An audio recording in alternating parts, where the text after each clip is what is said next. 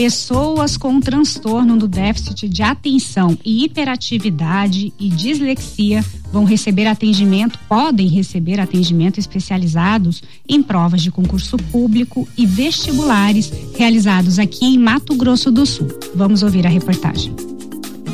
Segundo a nova lei estadual, as pessoas com transtorno do déficit de atenção e hiperatividade, TDAH, ou que tenham dislexia, podem receber tempo adicional de uma hora para realizar a prova, ter um profissional para auxiliar na leitura ou mesmo na escrita e preenchimento do cartão resposta, ou ainda outra opção de auxílio é a disponibilização de uma sala diferenciada para realizar a prova.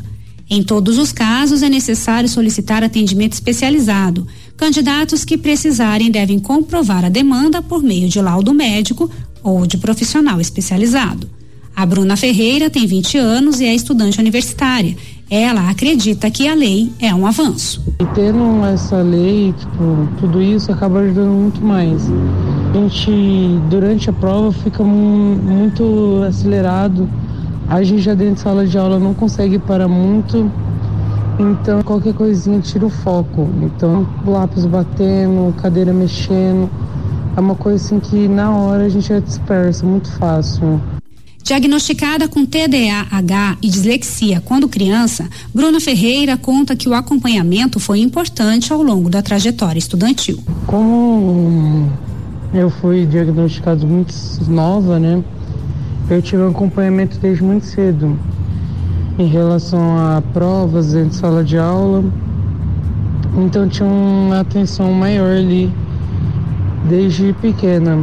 Então sempre me ajudou muito. Os editais de concursos públicos e de vestibulares em Mato Grosso do Sul deverão trazer de forma objetiva as informações sobre as normas a respeito do atendimento especializado às pessoas que tenham TDAH e dislexia. De Campo Grande, Cris Reis. É, e para entendermos um pouquinho mais sobre é, o TDAH e a dislexia, nós estamos por telefone, vamos conversar com a psicóloga é, Simone Leonardo Cardoso, né? Ele é especialista em psicoterapia de base analítica e também em avaliação psicológica. Bom dia, Simone. Bom dia. Simone, já vamos começar explicando o que é exatamente o TDAH e a dislexia. O TDAH é um transtorno do neurodesenvolvimento.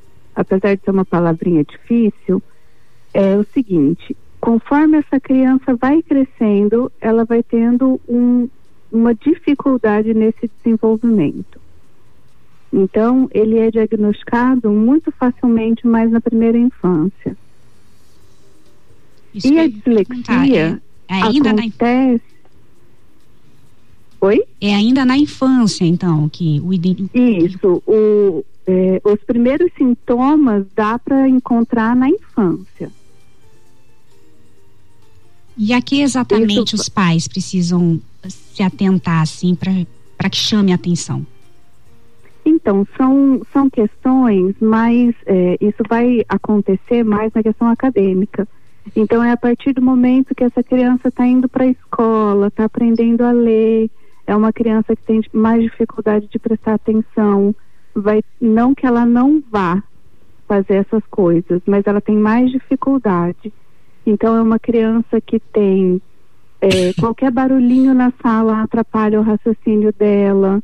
Ela mais conversa do que faz o, a, o exercício proposto pela professora. Ela mais está no mundo da lua do que qualquer outra criança.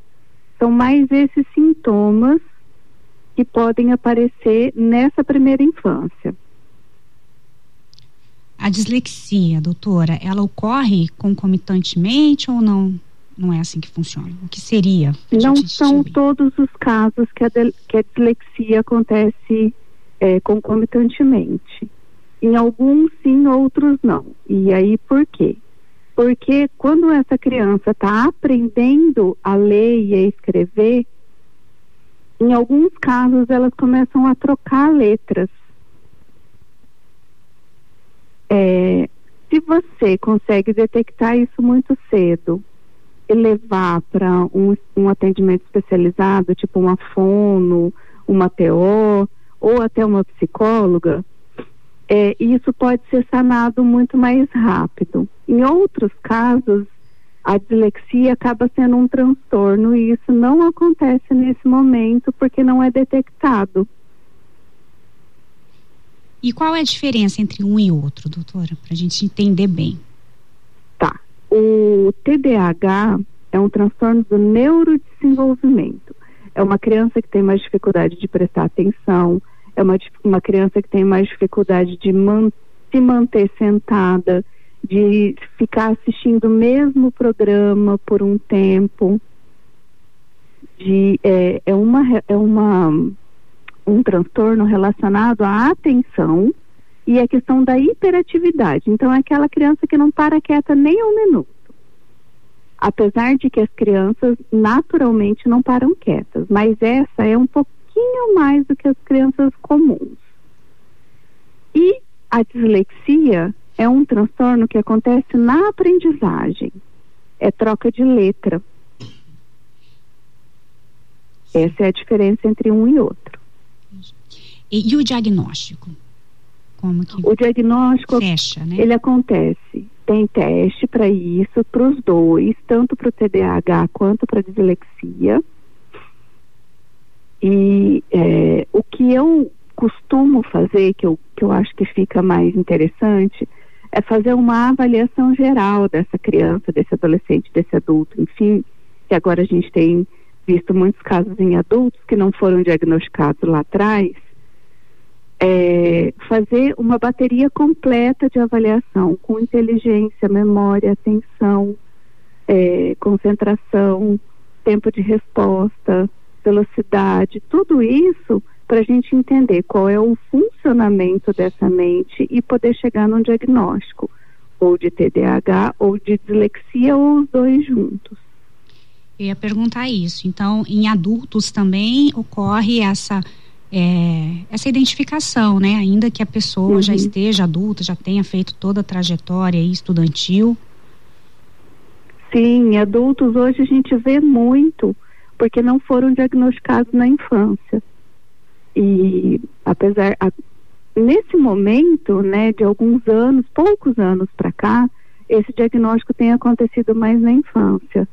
Mas até alguns anos atrás, tipo mais de 10 anos atrás, esse diagnóstico pa passa a acontecer mais na idade adulta, adolescente, adulto, porque aí quando está é, na, entrando na faculdade, na faculdade não consegue se concentrar, é aquele adolescente que repete muitos anos porque não dá conta de prestar atenção.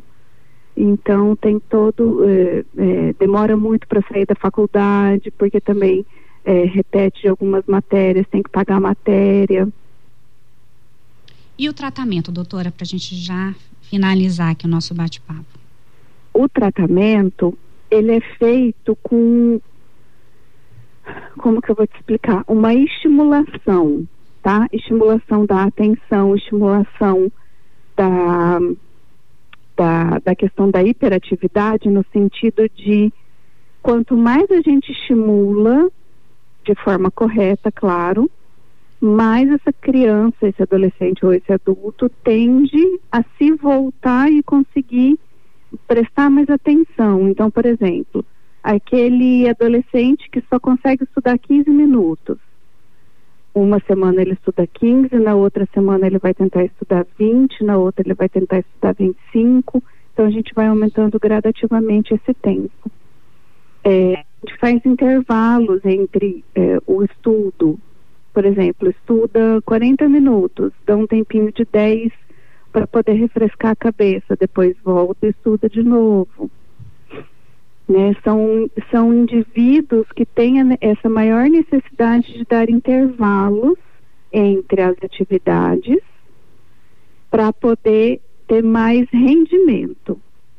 E aí a gente vai estimulando nesse sentido e também com o uso de algumas medicações, dependendo do caso. Tá certo, então, doutor. Então, a orientação é realmente atenção total, né? As crianças, as pessoas com, com as quais nós convivemos, né? e qualquer Sim. sinal de alerta buscar a, é, a ajuda, né? Buscar atendimento. Isso. Isso mesmo, sem dúvida nenhuma. Atenção redobrada, porque quanto mais cedo a gente identifica o problema, mais fácil é o tratamento e mais rápido é essa criança, no caso, né? Quando for diagnosticada enquanto criança, ela vai poder se adaptar a essas questões comuns, né? De escola, de atividades, de tarefa, enfim. Tá certo, doutora Simone Leonardo Cardoso, psicóloga já formada há 20 anos, especialista em psicoterapia de base analítica e em avaliação psicológica. Agradeço muito a sua participação aqui na CBN Campo Grande. Muito obrigada.